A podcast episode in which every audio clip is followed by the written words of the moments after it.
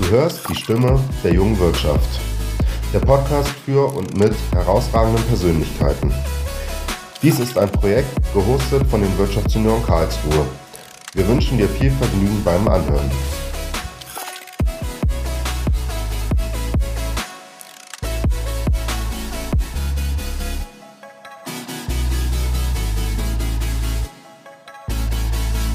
Hallo und herzlich willkommen zu einer neuen Folge von Die Stimme der jungen Wirtschaft. Wir, die Wirtschaftsunion Karlsruhe, freuen uns weiterhin, spannende Gäste einzuladen, die uns ihre Geschichte erzählen, ob regional oder international. Mein Name ist Kai Keune und ich war im vergangenen Jahr Kreissprecher der Wirtschaftsunion Karlsruhe. Für unsere 17. Folge freue ich mich, euch Tobias Hocke, den Bundesvorsitzenden 2023, vorstellen zu dürfen. Erstmal, Tobi, herzlich willkommen und vielleicht kannst du uns ein bisschen was von dir erzählen. Wer bist du eigentlich? Ja, moin. Äh, schön hier zu sein in, in Karlsruhe bei dir, Kai. Ähm, ja, wie es bei den Wirtschaftssenioren ja so ist, gewisses Doppelleben. In meiner äh, ehrenamtlichen Karriere hast du ja schon gesagt, äh, Bundesvorsitzender jetzt äh, 2023 bei den Wirtschaftssenioren Deutschland, sprich ich darf unseren Verband äh, durch dieses Jahr führen. Ähm, unser Verband, wer ist es? Wir sind äh, ca. 17.000 Mitglieder äh, grob äh, die Hälfte über 40, die andere Hälfte unter 40. Also sprich haben da eine relativ große Schlagweite, größter Jungunternehmerinnen, Unternehmerverband und ähm, Verband der Führungskräfte repräsentiert in Deutschland. Und ähm, ja, habe da jetzt auch, glaube ich, schon einen ganz guten Einblick. Ähm, habe das vergangene Jahr die Denis Schutzmann, und, ähm, unsere Vorsitzende letztes Jahr, als ihr Stellvertreter begleitet und ähm, freue mich auf jeden Fall riesig auf äh, dieses Jahr. Und in meiner beruflichen Karriere habe ich ein kleines IT-Unternehmen für Systemintegration in der Steuerungstechnik. Sehr kryptisch, kommen wir vielleicht später noch drauf. Einfachste Erklärung ist, wo Leute irgendwie im Marketing das Wort smart davor schreiben, sind meistens wir, die die, die Software dafür schreiben, dass dann die Technik und die Technologien auch smart werden. Noch ganz kurz ein bisschen was zum Setting heute. Ähm, wir sitzen heute äh, uns gegenüber. Das ist in der Tat eine Premiere bei der Stimme der jungen Wirtschaft. Bisher haben wir immer remote aufgezeichnet. Und äh, von daher vielen Dank, Tobi. Du hast das schon gesagt, hier bei uns in Karlsruhe. Ähm, ja, wir haben ein paar Fragen vorbereitet und äh, dann steigen wir auch direkt mal ein. Äh, das Thema Unternehmertum ist ja eins, was dir so ein bisschen auch am Herzen liegt und da natürlich die Frage, wie bist du dazu gekommen? Was hat dich dazu gebracht, dich damit zu interessieren? Du bist ja auch, glaube ich, schon sehr jung eingestiegen in das Thema Unternehmertum oder Unternehmensführung. Ja, das stimmt wohl. Also ich sage jetzt mal, wie bestimmt bei vielen bei uns im Verband war das Ganze so ein bisschen mit in die Wiege gelegt. Tatsächlich äh, mein Vater eben auch äh, unternehmerisch tätig. Ähm, bei uns in der Firma hängen die Urkunden äh, mittlerweile weit über 30 Jahre. Ähm, jetzt zwar kein äh, Multigeneration-Betrieb, aber das war immer schon so das Thema. Also als Kind äh, bin ich dann tatsächlich oft mitgegangen äh, mal mittags oder mal am Wochenende in die Firma, in die Werkstatt. Das war noch in der Zeit, wo es irgendwie Glühbirnchen und Schalter gab. Hab mir dann da Sachen zusammengelötet und an mein Stockbett damals hingeschraubt. Ähm, fand ich ganz toll. Meine Mutter war immer weniger begeistert, aber ist, glaube ich, dann am Ende doch zu was ge geworden. Ähm, und äh, wie es halt dann so ist, ähm, wenn man sich zu viel für was interessiert, dann auch relativ schnell ins, ins tatsächlich Geschäftliche auch so ein bisschen mit reingestolpert. Ähm, denn wir hatten damals einen Geschäftspartner, ähm, das war ein Betrieb, ähm, auch ein kleines Startup, äh, bestehend aus effektiv einem Kaufmann, äh, einem Techniker und einem Programmierer. Und nach einem halben Jahr, ja, ist da halt dann der Programmierer irgendwann verschwunden, äh, weil dann dieses selbstständigen Leben für ihn doch nichts war und ist äh, zurück in, in den Mittelstand gewechselt. Und dann hat die halt ein vakantes Problem und so hat dann das eine zum anderen geführt. Ähm, du Jörg, dein Sohn, der macht doch auch sowas mit Programmieren, willst den nicht mal mitbringen? Und ähm, dann tatsächlich schon äh, mit 14, 15 die ersten auch kommerziellen Projekte realisiert. So äh, manche tragen Zeitungen aus, ich habe halt irgendwie Steuerung programmiert.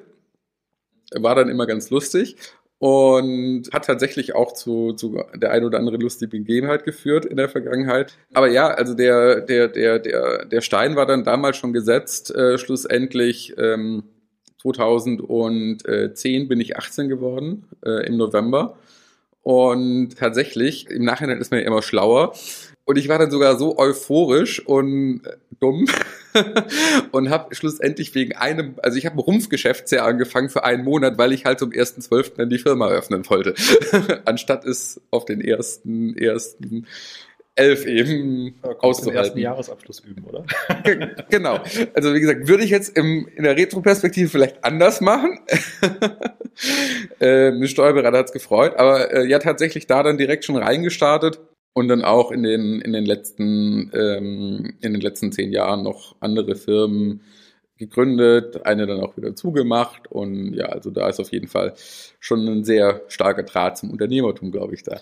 Ich meine mich auch noch an eine Anekdote zu erinnern, die ich irgendwann mal gehört habe, dass du, glaube ich, mal betreut wurdest auf einem Flug zu einem Kunden als Jugendlicher. Ja, genau. Also das ist zum Beispiel eine dieser lustigen Begebenheiten. Würde, würde man jetzt auch anders machen. Also wenn man mir jetzt sagen würde, ähm, du kriegst deine persönliche Stewardess, die dich in den Flieger bringt, würde ich sagen, nehme ich. Ähm, damals mit 15, also man darf in der EU erst ab 16, äh, soweit ich weiß, alleine fliegen. Und damals mit 15, oh nee, ich will jetzt nicht so ein Umhängeschild haben und dass mich da jemand reinbringt in den Flieger, ist voll peinlich. Und dann ist extra quasi ein Kollege ähm, auf einem Flug von Stuttgart nach Wien mit mir mitgeflogen äh, und weiter nach Bratislava. Der konnte dann zwar auch da was helfen, aber das waren also die Begebenheiten, die man lösen musste, weil ich dann im Projekt war.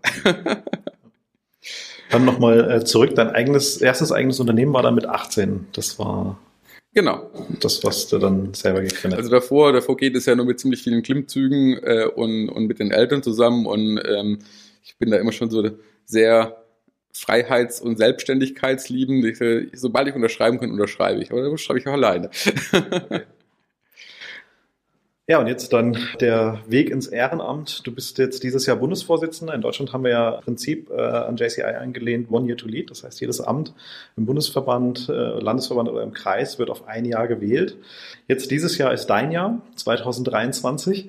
Und dann natürlich die Frage, wie kommt man dazu, Bundesvorsitzender zu werden, beziehungsweise was muss man gemacht haben, um Bundesvorsitzender werden zu können? Gibt es Voraussetzungen, die man mitbringen muss? Ich meine, die technischen Voraussetzungen sind ja relativ plump in unserer Satzung geregelt. Also du musst, äh, du solltest tatsächlich mal im Bundesvorstand gewesen sein, du brauchst eine Nominierung und du stellst dich zur Wahl. Ähm, ich sage jetzt mal, das ist halt, also ich glaube, kein Neumitglied wäre so lebensmüde und wird sich jetzt für einen Bundesvorsitz aufstellen, aber es ist technisch möglich. Nee, also was, was habe ich gemacht? Ich meine, das eine führt zum anderen. Also äh, wie es halt ist in einem Verband, in einem Verein, ähm, man kommt da erstmal an und findet es dann entweder mega gut oder gut oder weniger gut, dann wird man vermutlich gar nicht Mitglied. Bei mir war das tatsächlich 2015, wo ich zu den Wirtschaftsjunioren gekommen bin. Zum einen so ein bisschen über Freunde, zum anderen über die IHK. Und wenn dann so zwei Leute unabhängig voneinander sagen, jetzt kommst du mal dahin, guckst du dir das an, äh, gesagt, getan. Und ähm, ja, ich bin gekommen, um zu bleiben. Äh, hat dann auch tatsächlich sehr viel Spaß gemacht, war dann auch äh, direkt im Folgejahr im, im Kreisvorstand in, in Göppingen äh, mit dabei, wo meine Firma seinen Sitz hat. Und bin dann da auch 2017 Kreissprecher geworden. Dann äh, hat man natürlich auch direkt den Kontakt zu unseren anderen Verbandsebenen. Also wir sind da ja so ein bisschen föderal strukturiert, kommt dann auch zu den, mit den Landesleuten in Kontakt. Ähm, wir hatten dann ja auch äh, eine gemeinsame Zeit im Landesvorstand äh, von Baden-Württemberg. Und ja, äh, schlussendlich irgendwann schnuppert man dann eben, wenn man immer noch Lust hat, was zu machen, äh, die Bundesluft, so auch bei mir. Und ja, dann äh, ging es ja drauf zu, ich habe das Ressort Unternehmertum begleitet und irgendwann einen Anruf von Denise bekommen, ob wir nicht als Duo quasi sie den Vorsitz, ich den Stellvertreter, ähm, das Amt an, also ich mir das vorstellen konnte. Und so ist es dann eben auch äh, gekommen. Und tatsächlich, weil du One Year to Lead angesprochen hast, ist es dann tatsächlich in der Konstellation auch so der die, die größte Entscheidung, weil es ist ja dann eigentlich äh, mit dem Stellvertreter, dem Aktiven und dem, äh, dem Jahr danach, wo man ja auch noch Teil des Teams ist, eher so ein Dreijahresengagement, auf das man sich einlässt. Und die Arbeit im Bund ist jetzt auch nicht irgendwie mal eine E-Mail zu schreiben und äh, bei drei, vier Veranstaltungen Hallo zu sagen. Aber schlussendlich, ähm, das, das war, glaube ich, so der Weg. Und ähm, was man halt sagen kann, es macht halt ultramäßig Spaß, für den Verband da zu arbeiten. Also ich sage immer, ich finde es total cool. Ich betrachte Probleme, die irgendwie mich in meinem unternehmerischen Alltag betreffen. Aber ich adressiere die halt nicht für mich, sondern ich kann die eben für zigtausende andere auch adressieren und äh, das gibt halt äh, sehr viel zurück. Jetzt ist heute der 2. Januar, an dem wir uns treffen und den Podcast aufzeichnen. Das ist ja noch ein bisschen, hast ja noch ein paar Tage vor dir, bis dein Jahr zu Ende ist. Mit wie vielen Terminen für die Wirtschaftsunion rechnest du denn in deinem Jahr? Gibt es da so Erfahrungswerte, auf die man zurückgreifen kann? Erfahrungswert ist jetzt schwierig und, und das Wort Termin ist ja auch ein bisschen vielschichtig. Also ähm, Gelände gesagt, reden wir jetzt von Präsenztermin oder reden wir von Termintermin? Also irgendjemand hat mal gesagt, äh, ist das alles ein Termin, für das man sich eine Hose anziehen muss? Also. Okay, also dann, dann, dann rechne ich tatsächlich mit weit über 100. Ähm, wir hatten allein heute schon, ähm, wie es halt so ist, also die äh, es ist ja nicht nur die repräsentative Arbeit, die man im Bundesvorstand ja ein Stück weit wahrnimmt, äh, wo halt die Termine dann eher vor Ort mäßig sind. Also ich glaube, das werden dieses Jahr bestimmt auch 50 bis 100 sein, wo man wirklich hinfährt zu diversen Veranstaltungen.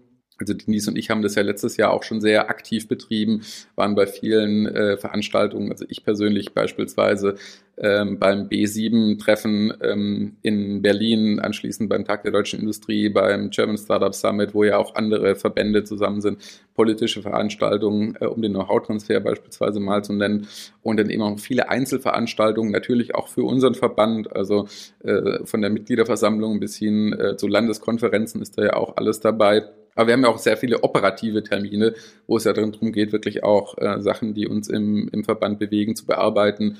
Allein da standen heute schon zwei Stück im Kalender, zwar als Online-Termine, aber kumuliert sich dann auf jeden Fall schon auch zu einer stattlichen Zahl auf. Und was ja ein Punkt ist, äh, der mir da eben auch sehr wichtig ist, ist wirklich die, die Termine, also auch so viele Termine wie es geht zu realisieren. Und das äh, politische, der politische Alltag ist ja sehr viel auch in Berlin. Und deshalb ich glaube, ich habe es noch gar nicht an die große Glocke gehängt. Du bist die dritte Person, mit der ich drüber rede. Ich habe auch seit heute eine Wohnung in Berlin tatsächlich.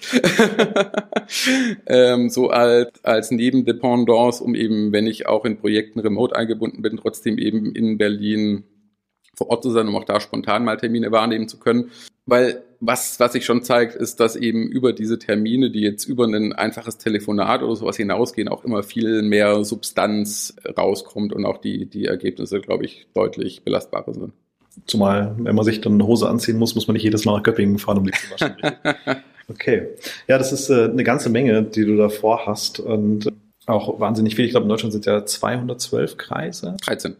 213 Kreise aktuell sogar. Das heißt, äh, sogar äh, die alle zu besuchen ist ein Ding der Unmöglichkeit. Ich glaube, man wird bei dem Versuch wahrscheinlich scheitern. Daher ist es umso wichtiger, dass auch die Mitglieder natürlich auf den Konferenzen präsent sind, dass man da einfach in den Austausch gehen kann. Also ich habe es ja letztes Jahr bei uns gesehen. Wir hätten einige Termine gehabt, wo wir euch gerne dabei gehabt hätten, aber es kommt klar, dass man sich da nicht zerreißen kann. Aber wir haben es mehr als aber hinbekommen. Ja, auf jeden Fall. und man kann sich auch nicht zerteilen, aber du hast ja auch ein starkes Team, was da mit dir zusammen an der Spitze steht. Ne? Also du bist ja nicht alleine. Absolut, ja. Also wir haben das letztes Jahr schon gemacht und werden es dieses Jahr auch fortsetzen. Ähm, die berühmte Bundesvorstandstour, um halt auch tatsächlich überall, äh, wo wirklich Highlight-Veranstaltungen sind, zumindest mit jemandem vorhanden sein. Du hast das Team angesprochen. Äh, bin ich wirklich mächtig stolz drauf. Wir haben nächstes Jahr eine total schlagkräftige Truppe, sowohl von den gewählten Ressorts als auch von den Ländern die, die da aktiv sind und wirklich auch alles Vollblutunternehmer äh, und Verbandsmenschen, Führungskräfte, die halt auch extrem viel ihrer Freizeit da rein investieren, um da tatsächlich auch bei allen Veranstaltungen, wo wir es wirklich einrichten können, vor Ort zu sein. Und es hat letztes Jahr tatsächlich bei über 50 Veranstaltungen geklappt. Ich sage, die 213 sind wirklich überambitioniert, würde ich mal behaupten. Aber ich sage jetzt mal, wenn da Termine anstehen, auf jeden Fall äh, die an uns melden. Also ein, ein Pflichttermin, den wir uns da wirklich immer vornehmen, ist, wenn tatsächlich zum Beispiel Ehrungen anstehen äh, für Mitglieder, die halt auch äh, bei sich in der Region äh, was auf die Beine gestellt haben, dass dann da ähm, jemand aus dem Bundesvorstand definitiv auch da ist. Man muss ja auch, glaube ich, per Satzung. Ne? Also wenn gewisse Nadeln verliehen werden oder gewisse Auszeichnungen anstehen, dann muss ein Bundesvorstandsmitglied anwesend sein. Genau, es ist wünschenswert, steht da. Jetzt bist du ja schon ein paar Tage bei den Wirtschaftsunion, hast verschiedene Ebenen durchgemacht. Landesvorstand, hast du erzählt, das ist äh, Feld gewesen, auf dem wir uns damals kennengelernt haben auch. Wie unterscheidet sich denn so die Arbeit von einem Bundesvorsitzenden zu einem Kreissprecher, zu einem Landesvorsitzenden hast du nicht gemacht, aber im Landesvorstand warst du. Gibt es da signifikante Unterschiede in der Arbeit, die einem noch so begegnet, die du jetzt vielleicht kurz beziffern kannst? Ja, also es ist auf jeden Fall so ein, ein Stück eine andere Arbeitsweise. Also im Kreis hat man ja deutlich kleinere Teams. Okay, Karlsruhe stellt da vielleicht die Ausnahme da, aber äh, wir in Göppingen mit 40 Mitgliedern, ich meine, da ist man so eine sehr, sehr sortierte Truppe, weiß, wer was macht. Und wer für was zuständig ist und ist halt tatsächlich sehr viel hands-on im Tun. Also in, in der Kreisarbeit äh, sehen wir ja sehr viel Engagement beispielsweise im Bereich rund um das Thema Bildung.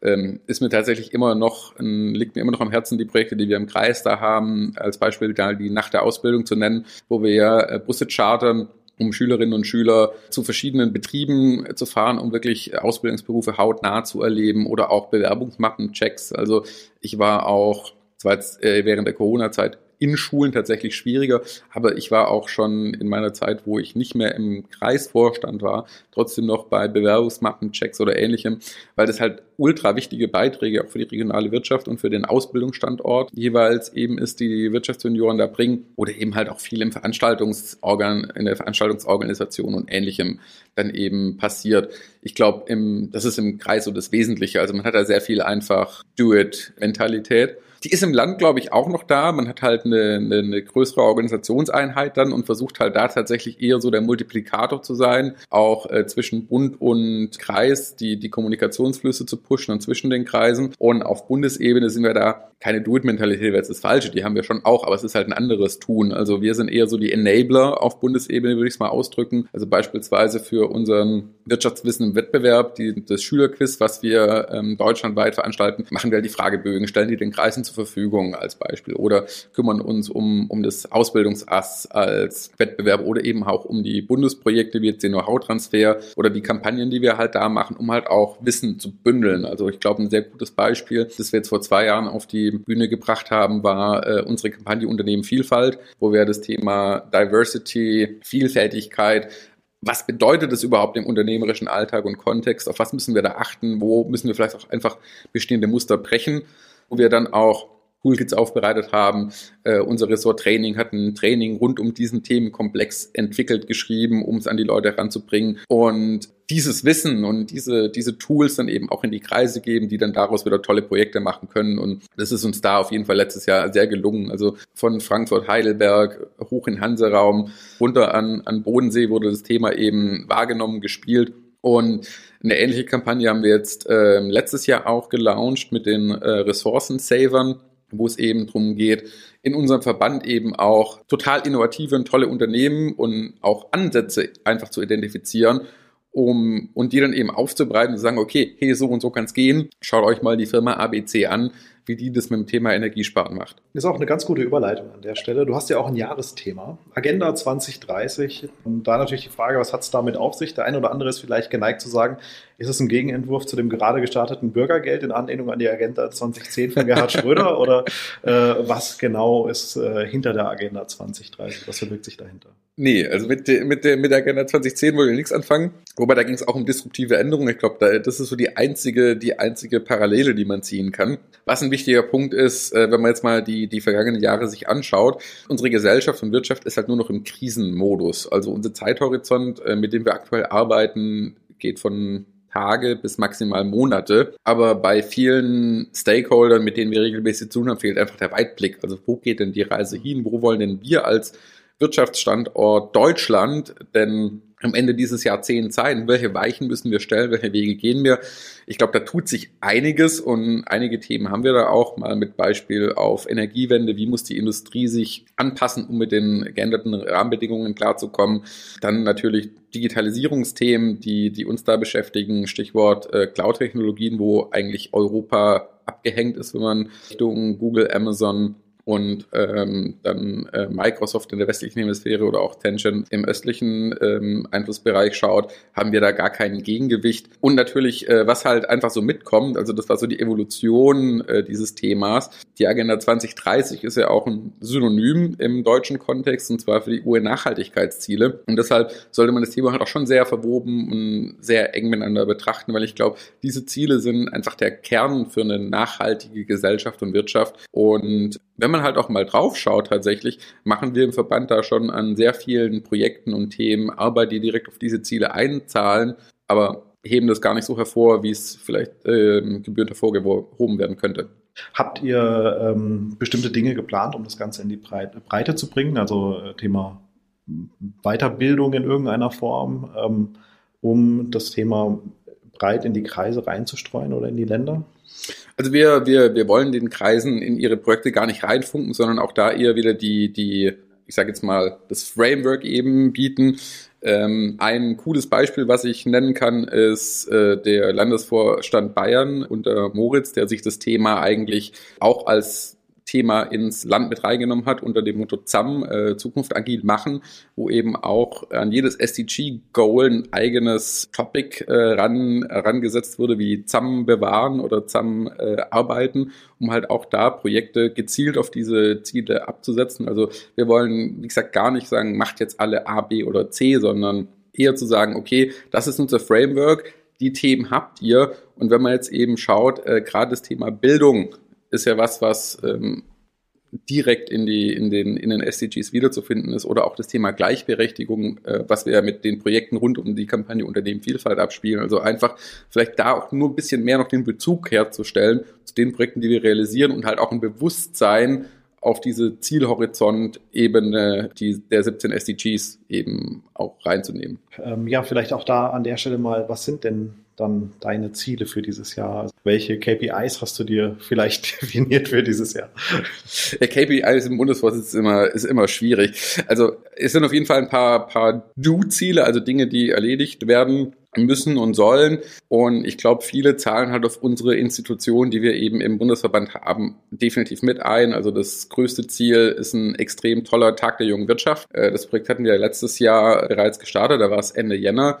Äh, leider nur in digital. Also wir haben wirklich last minute ein Präsenzevent auf ja, Hybrid-Light-Event, also natürlich primär digitale Beteiligung umgemünzt innerhalb von vier Wochen. Dieses Jahr wollen wir wirklich einen vor-Ort-Event haben mit über 300 Personen, die uns äh, da in Berlin dann eben äh, besuchen zu Themen, die uns als junge Wirtschaft eben beschäftigen, um wirklich da ein Dialogformat zu haben, und zum einen Leuten Gehör zu geben, die eben innovative Themen haben, aber eben auch dieses Gehör an entsprechende Stakeholder, also andere Verbände, Politik, Medien weiterzugeben. Und dieser Tag der jungen Wirtschaft steht auch schon unter einem Motto, und zwar mutig handeln um einfach zu sagen, was können wir einfach tun? Also wir sind halt die Generation, die muss denken, alles, was jetzt nicht gemacht wird, müssen wir ausbaden, wenn wir es mal ganz hart ausdrücken.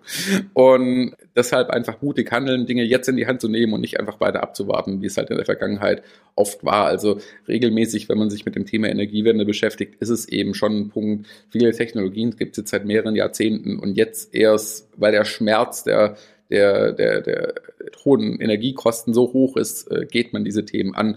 Und ich glaube, da können wir wirklich als Vorbild in der jungen Wirtschaft vorangehen und einfach mal Sachen machen und nicht drauf warten.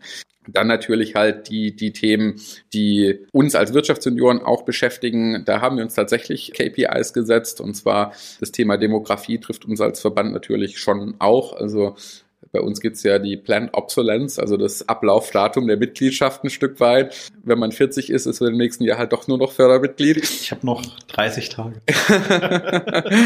und das ist ein Punkt, das, das merkt man. Also wir haben jetzt vergangenes Jahr da schon auch mal die Brille aufgesetzt, den Bleistift gespitzt und wirklich sehr in die Zahlen reingeschaut und hatten da jetzt auch mit dem Team einen Prozess wirklich, wo wir geschaut haben, wo wollen wir hin und haben uns jetzt für dieses Jahr gesetzt, 1500 neue ordentliche Mitglieder im Verband aufzunehmen. Das ist eine, ist eine Zahl. Äh, müssen wir aber auch, weil ich sage jetzt mal, eigentlich sind wir immer froh, wenn wir die, die Zahlen halten. Ist aber tatsächlich einfach, gerade bei den geburtenstarken Jahrgängen, die jetzt halt alle äh, sukzessive 40 werden, äh, schon eine Herausforderung, wo wir halt gegendenken müssen und da eben auch äh, mit den Ländern und den Kreisen zusammen halt sagen, hey, das ist eine Aufgabe, die nehmen wir uns jetzt alle gemeinsam ähm, vor die Brust und kümmern uns drum. Und das ist tatsächlich was, wo wir als Team auch gemeinsam eben dann drauf hinarbeiten werden.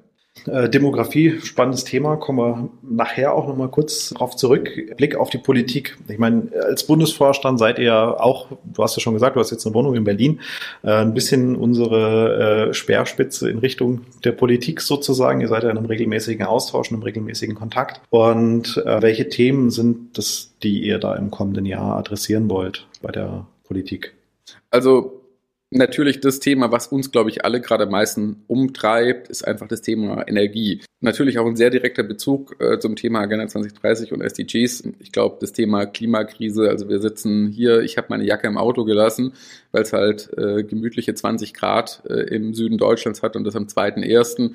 Das ist definitiv ein Punkt. Also ich meine, äh, das Thema ähm, Klimakrise ist einfach da. Das Thema Energiewende ist nicht nur jetzt aus der Notwendigkeit der Klimakrise, sondern eben auch aus wirtschaftlichen Aspekten, glaube ich, ein ganz äh, signifikanter Punkt. Und deshalb da das Thema Innovationsförderung, Energie ganz, ganz klar als, als eins der Kernthemen. Dazu haben wir ja auch bereits äh, letztes Jahr unser Positionspapier Energiepolitik 2.0 verabschiedet, wo wir eben auch einzelne wirklich low-hanging fruits mal ein bisschen herausgearbeitet haben, äh, wo ja auch ein Teil zumindest jetzt ähm, im EEG 23 sogar schon ein Stück weit mit adressiert ist. Ähm, Stichwort Abschaffung der 70 Grad Kappung bei PV-Anlagen als einen Punkt oder eben auch wie wir jetzt Antragsprozesse vereinfachen können. Also das sind einfach so Punkte, wo wir halt aus der Praxis, aus unseren Unternehmen sagen, wir verstehen es nicht, warum dauern Dinge zum Teil so lange und sind so zäh, was einfach nicht sein müsste. Und ich glaube, da können wir eben auch mit unserem unternehmerischen Pragmatismus ganz gute äh, Impulse in die Politik reingeben, wie Dinge in der Wirtschaft laufen und worauf wir beispielsweise achten und die dann halt da schlussendlich noch umgesetzt werden müssen. Teilweise sind es ja auch nur Best Practices, ne? also die heute schon möglich sind, also genau. heute schon umgesetzt werden, aber natürlich die letzten Jahre aufgrund der günstigen Energie einfach keine Rolle gespielt haben, die ja auch unter Umständen gar nicht so neu sind, ne? sondern wirklich seit einigen Jahren ja auch schon vorhanden. Abwärmenutzung. Ja, man muss, man muss ja nur mal auf die Zahlen schauen, jetzt äh, wo es um Energieersparnis äh, ging. Also wenn man sich mal anschaut, die Gasersparnisse in der Industrie, die jetzt herausgeholt werden konnten durch dieses bewusste Handeln, waren ja auch da. Und äh, wenn man da jetzt eben schaut, wo können wir halt vielleicht noch in innovative äh, Prozesse und, und Themen reingehen, da ist rund um den Bereich Strom, Energie, Sektorenkopplung, ist da so ein bunter Blumenstrauß, der teilweise halt noch an regulatorischen Hürden einfach scheitert. Bestes Beispiel, wo wir, wo wir im BMWK waren und uns der Staatssekretär einfach erzählt hat, ja, das Problem mit dieser 135, Grad, äh, 135 Kilowatt äh, Peak Anlagengröße, dass die genehmigt und zertifiziert werden müssen, ist uns auch irgendwann aufgefallen, haben wir mal geschaut, hat halt irgendeinen Normenkontrollrat mal so festgesetzt, obwohl es gar nicht geprüft werden kann, haben wir jetzt erstmal mit einer Genehmigungsfiktion beiseite geschoben. Und, und von diesen Themen gibt es halt sehr, sehr viele, die, glaube ich, viele Unternehmen und auch äh, Wirtschaftsakteure da regelmäßig äh, betreffen. Also bestes Beispiel allein das die Energiewende möglich macht. Äh, Stichwort Smart Grids ist ja aktuell noch ein Thema, wo wir hier in der Steinzeit mit Zahnradzählern uns umgeben. Warum ist das so? Ja, weil irgendwie das BSI und die Bundesnetzagentur sich halt nicht einig werden, was jetzt welcher Standard da umgesetzt werden muss. Und da sagen wir halt auch blöd. Und die Themen wollen wir durchaus adressieren. Ein anderes Thema, was glaube ich genauso reinspielt, wenn wir jetzt ähm, immer noch auf das Thema Energie schielen, ist und bleibt das Thema Fachkräfte. Also wir hatten letztes Jahr eine große Umfrage im Rahmen äh, des Know-how-Transfers, auch wo wir unsere Mitglieder gefragt haben, was ist eigentlich eure größte Herausforderung? Und siehe da, es war nicht mal die Energie, sondern ein paar Prozentpunkte mehr, also über die Hälfte unserer Mitgliedsunternehmen hat gesagt, uns beschäftigt das Thema Fachkräfte, Arbeitskräfte viel mehr. Wir werden ja selbst hier auf dem Climathon, wo wir waren, auch festgestellt, es, haben, es mangelt bei den PV Anlagen jetzt nicht unbedingt am Material, sondern eher an den Leuten, die es auf die Dächer bringen. Ähm, wenn man aktuell mal sich umhört, sind Zeitordnungen von neun Monaten bis zu einem Jahr im Raum, um eine PV-Anlage auf dem Dach zu bekommen. Und das ist halt einfach zu langsam. Und parallel haben wir halt für Großprojekte, also Stichwort Windkraft, Stichwort Solarparks, immer noch das Thema, dass halt da die Genehmigungsverfahren ewig lang dauern. Und da kann man sich halt natürlich auch die berechtigte Frage stellen, finde ich, wieso haben wir einen Genehmigungsturbo bei schwimmenden LNG-Terminals, was gut und wichtig ist, um das Thema Erdgas jetzt zu mitigieren. Aber wieso haben wir die gleiche Geschwindigkeit nicht auch bei Genehmigungsverfahren im Elektrobereich oder eben auch, muss man ja dazu sagen, was ja noch eine Rolle spielt, Stichwort Stromtrassen. Da wird seit 20, 30 Jahren drüber geredet, dass wenn jetzt, wenn es gut läuft, irgendwann Trassen genehmigt, die jetzt schon wieder dann mit aktuellen Rechnungen nicht mehr die Kapazitäten hergeben, die es bräuchte. Und, und da sind wir halt an vielen Stellen deutlich zu langsam.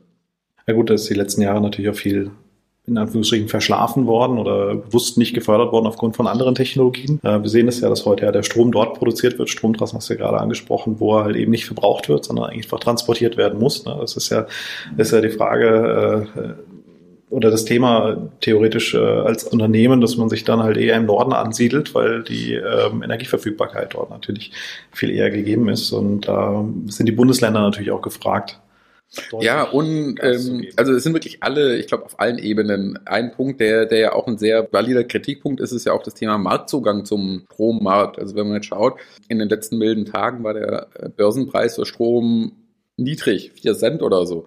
Äh, trotzdem haben jetzt die Verbraucher ihre Tariferhöhungen bekommen und werden mit, also bei uns sind es jetzt 40 Cent, glaube ich, zur Kasse gebeten. Und das Thema ist ja auch, wenn man jetzt mal schaut, natürlich unser Stromnetz und die Energiewirtschaft komplett ist ja sehr auf ein zentralistisches System mit großen Kraftwerken und Abnehmern in der Fläche ausgelegt. Bei den Erneuerbaren geht ja die Erzeugung immer mehr hin zum Verbraucher. Aber es gibt jetzt beispielsweise gar keine Möglichkeiten. Angenommen, wir haben in unserem Industriegebiet eine große Lagerfläche, wo ich 300 Kilowatt Peak Solar draufsetzen kann, die ich niemals abrufen werde. Äh, so, dann kann ich sie einspeisen für 7 bis 10 Cent. Ich habe aber nicht die Möglichkeit, die jetzt für 20 Cent meinem Nachbarn über das Stromkabel, das durch die Straße geht, zu verkaufen. Und ich glaube, das sind Themen, wo, wo schon auch die Politik noch einfach Anreize schaffen kann, wirklich das Energiesystem resilienter, dezentraler und halt auch erneuerbarer zu gestalten und da halt auch die Rahmenbedingungen für zu schaffen. Bisher das Zentrale ist wahrscheinlich auch das einfacher zu regulierende oder zu handelnde gewesen. Ne? Und jetzt bewegen wir uns halt in dezentrales System, Smart Grid, da so das Stichwort. Und das äh, ähnlich wie Digitalisierung komplex. Definitiv. Von daher nicht so einfach ähm, anzupacken. Ja? Digitalisierung und äh, Behörden, das war, glaube ich, ein Thema, was ihr letztes Jahr auch mal adressiert habt äh, oder was auch ein, ein, schweres Thema gewesen ist oder ein starkes Thema gewesen ist, was ihr platziert habt bei der Politik. Da habt ihr, glaube ich, das Thema, äh, wie viel Papier pro Jahr verbraucht wird, um Für zu gründen. Genau, also unseren, unseren äh, großen Papierstapel, den wir gemeinsam mit Ricarda Lang oder Kevin Kühner zum Beispiel eingerissen haben, ja, ist, ist und bleibt ein Thema. Also wenn man jetzt mal sich, das ist ja das Schöne, wir sind frisch am neuen Jahr und haben schon die, die ersten Endjahresbilanzen, äh, Stichwort ähm, die Gesetzgebung für digitale Behördengänge. 400 Maßnahmen hätten, glaube ich, digitalisiert werden sollen. Da sind wir noch weiter von weg letztes Jahr. Also das ist ein Punkt, ich glaube, da müssen wir auch als äh, Verband nach wie vor dranbleiben. Denn es kann halt nicht sein, dass viele einfache Behördengänge nicht digital realisiert werden können. Ich habe aber gestern beispielsweise online, also an einem Feiertag online abends noch ein Bankkonto eröffnen können über also inklusive Personalausweis und Co. Also die Verfahren sind ja da, wir nutzen sie nur nicht. Und, und ich glaube, da muss man einfach schauen, äh, was, was ist aktuell schon möglich und wo geht die Reise hin und manche Sachen, die halt einfach, also gerade im Förderbereich, ich beantrage was und beantrage dann, wenn ich den genehmigten Antrag zur Förderung habe, nochmal separat die Auszahlung und fülle die gleichen Felder nochmal ein. Das ist halt sehr Bürodeutsch. Ja, das kann man machen. Ne? Also wenn, wenn man die die Menschen und die äh, Kapazitäten hat, dann kann man das tun. Aber das äh, führt uns vielleicht auch so ein bisschen weiter zum äh, nächsten Themenkomplex. Äh, Bildungspolitik und Fachkräftemangel. Du hast es vorhin schon angesprochen. Wir haben letztes Jahr zusammen an einem Climathon hier in Karlsruhe teilgenommen und hatten das Thema, eine Plattform zu bauen, um äh, Solateure Solar, zu, genau. zu trainieren und rekrutieren. Richtig, richtig. Und die halt auch an die Hand zu nehmen. Und da haben wir halt auch viele einzelne Geschichten gehört von einzelnen Personen, die das in ihrem Heimatland getan haben und in Deutschland das Ganze halt eben nicht tun dürfen. Da sind wir dann auch beim nächsten Thema, was ja auch ein Anliegen der Wirtschaft ist, das Thema Zuwanderung halt eben sinnvoll zu strukturieren und äh, dass das natürlich auch ein wichtiger Baustein ist im Hinblick auf Fachkräftemangel. Da hinzu kommt noch, äh, dass wir auf historische Zahlen zulaufen. Also wir haben ja im Jahr 2029 dann 1,4 Millionen Menschen, die in Rente gehen. Dem gegenüber stehen dann die theoretisch 18-Jährigen, die, wenn wir ehrlich sind, in dem Moment nicht in den Arbeitsmarkt gehen, die, glaube ich, um 720.000 liegen in dem Jahr oder in dem Jahrgang, der dann 18 wird.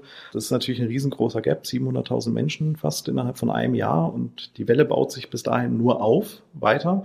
Und wir merken jetzt schon in unserem System, wo es natürlich überall ächzt und quietscht. Und ähm, von daher die Frage an der Stelle Bildungspolitik, Fachkräftemangel, was sind da die Themen, die ihr da mit im Petto habt? Na, also ich sage jetzt mal im, im Bereich Bildung, ähm, wir fördern auf jeden Fall den Ausbildungsstandort Deutschland weiterhin. Also ich glaube, das ist ein Punkt, der, der uns als Verband und auch mit der Nähe zu den äh, Industrie- und Handelskammern sehr stark auszeichnet. Deshalb loben wir auch gemeinsam mit den Junioren des Handwerks und der Interversicherungsgruppe auch jedes Jahr den äh, Preis der Deutsch, besten deutschen Ausbilder des Ausbildungsass aus und fördern das halt auch weiterhin. Und man kann halt auch fairerweise sagen, es lohnt sich einfach. Also es gibt Prognosen von verschiedenen Instituten, die eben sagen, in Zukunft wird halt dein Installateur und dein Elektromeister einen Stundenlohn von 250 Euro aufrufen werden, weil Angebot und Nachfrage der Markt regelt, es einfach nicht mehr viele gibt. Also allein aus unseren Bildungsprojekten im Kreis wissen wir von der Innung Sanitär, Heizung, Klima beispielsweise, selbst wenn alle, die aktuell ihren Geselle machen, den Meister an, also quasi draufsetzen würden, gäbe es nicht genug Meister, um die aktuellen Betriebe, die zukünftig eben halt aufgrund Rente dann zur Weitergabe oder, oder zur Disposition stehen, übernommen werden könnten. Also das Problem ist nicht nur ein, ein theoretisches Problem, sondern ein ganz faktisches, praktisches Problem. Und deshalb ist, glaube ich, das Ausbildungssystem da eine Schlüsselrolle, um halt weiterhin die, die Fachkräfte auszubilden und dann halt auch äh, weiter zu qualifizieren und zu halten. Und was da natürlich auch noch mit reinspielt, man muss halt, glaube ich, an ein paar Stellen wirklich auch dieses Thema der Master ist Meister. Ähm, es wird halt über, nicht überall gelebt. Also ein Meister kostet halt mehrere tausend Euro im Vergleich zu einem Master. Vielleicht gibt es da eben auch noch politische Punkte, wo man wirklich nachjustieren muss, um halt auch da den, den Wirtschaftsstandort Deutschland entsprechend zu pushen. Das andere Thema, was du angesprochen hast, Fachkräfte, definitiv. Also es ist ja auch nicht nur ein Fachkräftethema mittlerweile, sondern auch ein Arbeitskräftethema, ganz explizit. Also ich meine, das Thema Fachkräfte ist verschärft und da aber es geht ja nicht nur um Fachkräfte, es geht ja grundlegend um Arbeitskräfte. Und ich glaube, wir gehen da richtige Wege mit dem Fachkräfte-Einwanderungsgesetz. Es gibt da auch ein paar Hürden, die halt schwierig sind. Also bei manchen Berufsgruppen gibt es eben beispielsweise Mindestgehälter, die gezahlt werden müssen, wo man sich halt auch sagt, ja, warum denn jetzt das? Also wenn jemand mehr verdient als in seinem Herkunftsland oder für dieses Geld arbeitet, warum? Und ich glaube, wir haben dann einen sehr sozialen Mindestlohn und schlussendlich sollte es halt da einfach keine Grenzen geben, die dann irgendwie Sachen verhindern, die, die uns als Wirtschaftsstandort äh, da wiederum weiterbringen können. Und ich glaube, das sind Themen, wo man einfach gezielt identifizieren muss. Eben auch, das ist ja das Schöne bei uns in unserem Verband, wir haben ja sehr viele Beispiele auch aus der Praxis heraus, wo wir sagen können, lieber Herr Minister, schauen Sie sich Firma ABC an, folgende Herausforderung. Und da kann man sogar sagen, gehört der äh, Robert Habeck sogar zu den Leuten, die auch solchen Unternehmen und solchen Geschichten zuhören und die dann entsprechend adressieren.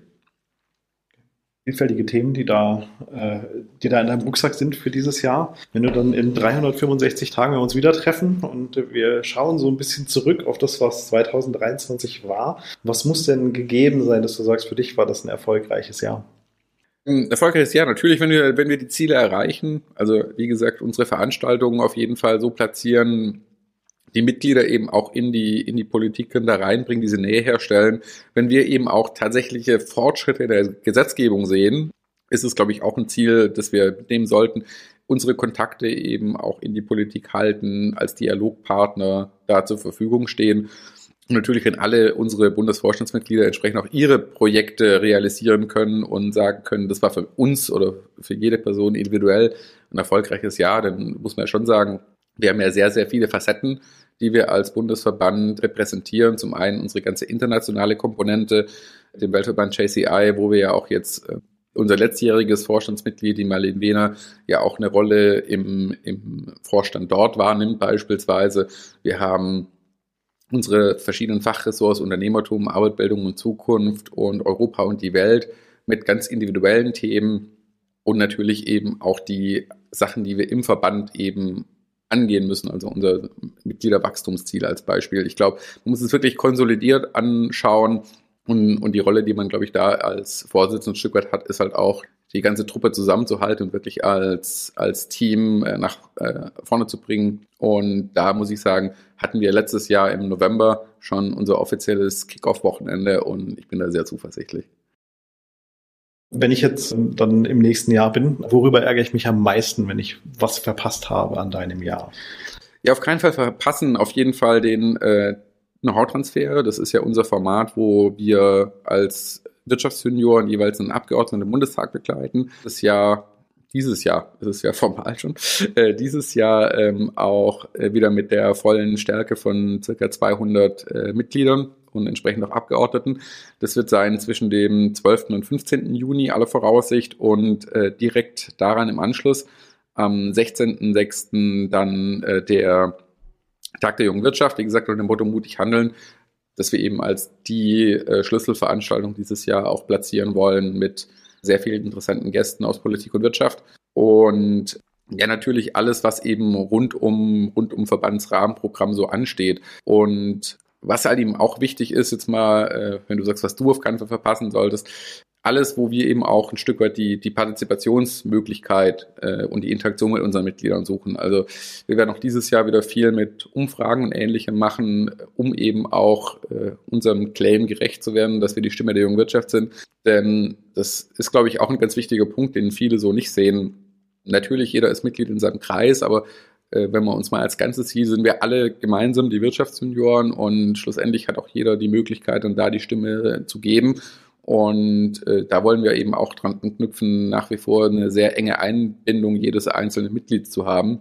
Das heißt, einfach wirklich immer da mit am, am Zahn zu sein, zu schauen. Aber das sind, glaube ich, durchaus die, die zwei größten Highlights, die wir nächstes Jahr haben.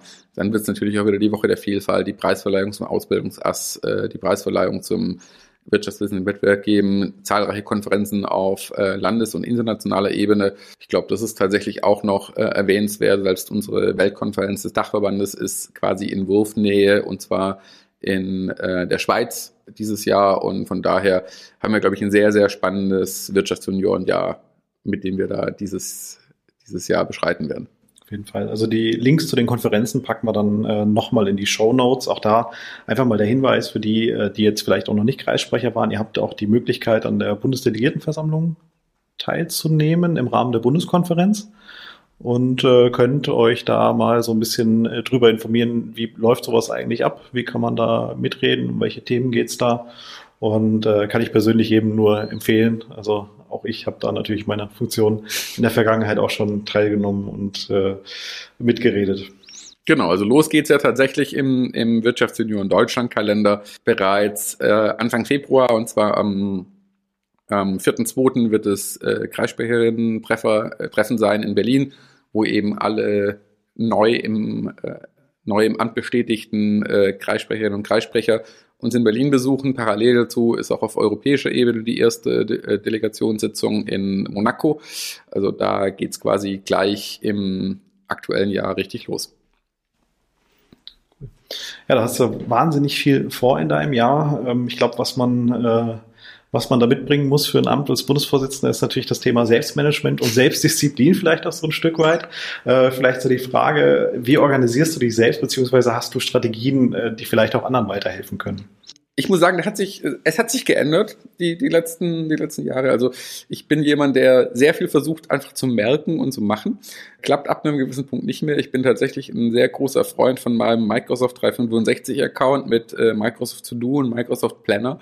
Also alles, was Individualthemen sind, äh, landet in dieser To-Do-Liste mit so einer schönen Seitenliste, wo steht meine heutigen Aufgaben und ich bin froh über jeden Tag, wo ich diese Liste leer bekomme. Aber tatsächlich auch dann über den, den, den Planner, wo wir so ein interaktives Kanban-Board haben, sogar als ganzes Team jetzt. Also wir haben uns als Team auch darauf verständigt, einfach damit zu arbeiten als Tool, um quasi auch zu sehen, okay, wo klemmt wo was, wer kann wo wie unterstützen. Ähm, also einfach Sachen, die, die ich sage jetzt mal aus meiner Softwarewelt so ein Stück weit schon bekannt sind äh, da auch in die, in die, in die Organisationswelt mitgenommen. Denn ja, also es ist ja auch alles unter dem großen Wort Digitalisierung ein Stück weit zusammengefasst. Also dieses, wir haben Microsoft äh, 365, also die, die ganze Suite um Teams 2021 eingeführt bei den Wirtschaftsunionen im Bundesvorstand und haben jetzt auch diesen Evolutionsprozess so weit, dass wir eben auch gemeinsames Arbeiten, Präsentationen, gemeinsames Arbeiten, Dokumenten und Co. Es sind ja auch viele Prozesse, die da mitgehen. Also die Tools zu haben, ist das eine, die Tools zu nutzen, das andere. Und ich glaube, das ist so ein großer Schlüssel, der uns da weiterbringt und wo wir auch mega effizient zusammengearbeitet haben. Und das würde ich auf jeden Fall allen mitgeben, sich die Sachen auch mal ein bisschen genauer anzugucken, die man da in seinen Produkten mitkauft. Ja, das ist richtig. Also die meisten wissen das mit Sicherheit nicht, was da so alles an Potenzial noch schlummert hinter Teams. Ne? Ich sag nur Microsoft Power Automate, ein total tolles Tool, wenn man weiß, wie man es einsetzen kann. Ja, also ich äh, weiß ja auch, du bist, also gefühlt bist du eigentlich immer unterwegs, immer online und immer irgendwo deswegen hat sich bei mir persönlich die Frage aufgedrängt, wann schläfst du eigentlich? Tatsächlich meistens so zwischen eins und sieben meistens heißt dann an zwei von sieben Tagen? Nee, also Woche, oder? doch schon. Also ich sage jetzt mal, es gibt auch mal, äh, gibt auch mal dann ähm, Tage, wo früher oder später. Ich sage jetzt mal, das ist schon der grobe Durchschnitt, den ich halte. Äh, zugegebenerweise aber auch dann mal im Zug oder ähnliches. Also ich bin ein sehr, sehr effizienter und guter Powernapper äh, kann ich auch im Auto beim Laden beispielsweise immer super machen. Wenn man dann mal tatsächlich so einen richtig busy Day hinter sich hatte und irgendwie noch 200 Kilometer heimfahren muss, ist so eine halbe Stunde am Supercharger eine echt tolle Erleichterung, wo man sich mal auf die Rückbank legen kann. Ja, aber ich sage jetzt mal, wenn es brennt, steht man auch mal früher auf und wenn mal was länger geht, dann geht's länger. Ja, wenn äh, das Thema Weiterbildung ist ja auch eins, was dich ja auch immer mit beschäftigt. Ne? Also du, du also ich finde es unglaublich spannend, wenn ich mit dir rede, und wir reden ja durchaus ab und zu mal miteinander, äh, dass du immer wieder mit Themen um die Ecke kommst, wo man dann äh, denkt, boah, dann die tiefe Information jetzt her. Welche Medien und Formate nutzt du, um dich weiterzubilden? Also tatsächlich alles, was so das, das ähm, Online-Portfolio zum Anbieten kann. Also ich habe tatsächlich so wenige Rituale. Zwei davon sind in der gleichen Welt, in der wir uns gerade befinden, und zwar in der Podcast-Welt. Also was bei mir wirklich auf der täglich Hörenliste steht, ist ähm, das Handelsblatt Morning Briefing und das äh, Briefing von der Pioneer, also ehemals Steingarts Morning Briefing, die, die beiden, also das Handelsblatt mit sieben Minuten, der Pioneer Podcast meist so eine halbe Stunde da hat man immer so einen sehr, sehr guten und auch tiefen Blick auf die Themen, die uns aktuell beschäftigen. Also wirklich auch sehr detailliert und sehr spannende Interviewpartner, muss man dazu sagen. Dann natürlich, was online einem so zur Verfügung steht. Ich meine, ähm, über Google News, es ist ja immer so ein bisschen vorkuratiert, das, was einen auch interessiert, hat Vorteile und Nachteile, geht vielleicht mal bis zu den Lappen, aber es ist auch immer sehr viel Wichtiges dabei. Aber ich bin tatsächlich ein sehr, sehr, sehr, sehr starker Nachrichtenleser und eben, was man auch über die sozialen Medien so findet. Also es gibt ja sehr viele und sehr einfachen Zugang zu, zu Ressourcen. Aber natürlich eben auch Online-Trainings und Co. Also ich habe den ersten Vorsatz fürs neue Jahr schon abgeschlossen. Und zwar habe ich von Amazon beispielsweise die Serverless-Zertifizierung gestern hier abgehakt. Und ja, also es, das Schöne ist ja wirklich in, in unserer Informationsgesellschaft ist der Zugang zu Informationen sehr einfach. Und da kommt man ganz gut drauf. Und natürlich auch das ein oder andere Buch habe ich jetzt in den letzten Tagen, wo Urlaub war, gelesen, äh, beispielsweise, oder auch andere Buchtipps, äh, Mindset von Carol Dweck oder Blackbox Thinking. Also gibt da zahlreiche tolle Literatur rund um die ganzen Themen. Hast du noch Themen, die du vielleicht noch mit die du noch loswerden möchtest. Ach du, ganz viele, aber es ergibt sich auch bestimmt das eine oder andere und wir sehen uns vielleicht auch einfach dann mal wieder. Vielleicht für, für einen Live-Podcast beim Know-how-Transfer, wer weiß. Auch eine Möglichkeit. Dann äh, hätte ich vielleicht einen Joker mit 40 noch beim Know-how-Transfer. ja. Ich bin sehr gespannt auf dein Jahr. Ich freue mich auch riesig drauf, muss ich dir ganz ehrlich sagen. Und äh, ich finde es ein bisschen schade, dass ich dieses Jahr 40 werde. Du hättest es ruhig mal früher machen können. Aber äh, ich verstehe das schon. Du hast ja auch noch ein bisschen Karriere bei den Wirtschaftsunion vor dir. Du bist ja gerade 30 geworden, Ende letzten Jahres. Und damit natürlich auch wirklich mitten in der Stimme der jungen Wirtschaft. Bedanke mich sehr, dass du heute hier gewesen bist. Ja, wenn ihr mehr über die Wirtschaftssenioren erfahren wollt, dann findet ihr eine Karte aller unserer Kreise unter www.wjd.de über uns, Wirtschaftssenioren vor Ort. Da könnt ihr euch über die Landesverbände jeweils in Kreisen entsprechend weiterbewegen. Und wenn euch der Podcast gefallen hat, dann teilt ihn gerne und lasst uns ein Like da. Dann werdet ihr auch informiert, wenn es wieder was Neues gibt. Ja, und du hast ja gerade den, den, Call to Action schon gegeben und ich glaube, der wichtigste Link auf der Website ist rechts oben, der, wo Mitglied werden steht. Einfach mal unverbindlich ausfüllen tatsächlich. Ähm, wir schicken euch dann auch Informationen zu den Kreisen in eurer Nähe sehr gern zu. Ich glaube, das Einfachste bei den Wirtschaftssenioren mal reinzukommen, ist einfach mal zu erleben, hinzugehen, mit den Leuten zu quatschen und, und in Kontakt zu kommen. Und es ist wirklich, glaube ich, ein extrem cooles Netzwerk. Also ich bin sehr dankbar, hier zu sein. Äh, man, man lernt sehr viele Leute kennen, ähm, kann sehr tolle Kontakte knüpfen, sich persönlich unglaublich weiterentwickeln. Also auch da für alle unsere Nichtmitglieder, die das quasi hören, wirklich mal der, der Anreiz, ähm, der, du hast gesagt, es gibt 213 Kreise, es ist wirklich eigentlich in Wurfweite zu jedem, äh, zu jeder Stadt in, in Deutschland, ein Wirtschaftsunion-Kreis da, geht bei den Leuten vorbei, 18 bis 40 und drüber hinaus. Und Schaut rein, macht mit bei den Projekten. Das ist wirklich eine, eine sehr große Bereicherung. Äh, zum einen für einen selbst, für das jeweilige Unternehmen, aber auch für den Wirtschaftsstandort, in dem man sich jeweils befindet, weil das ist ja tatsächlich auch immer unser kleines Ökosystem, in dem wir uns als Unternehmerinnen und Unternehmer bewegen. Am Ende zählt das Engagement und das ist bei den Wirtschaftsjunioren nicht verkehrt, ja. Das stimmt. Dann, ja, machen wir Schluss für heute und wünschen euch noch viel Spaß. Ja, genau.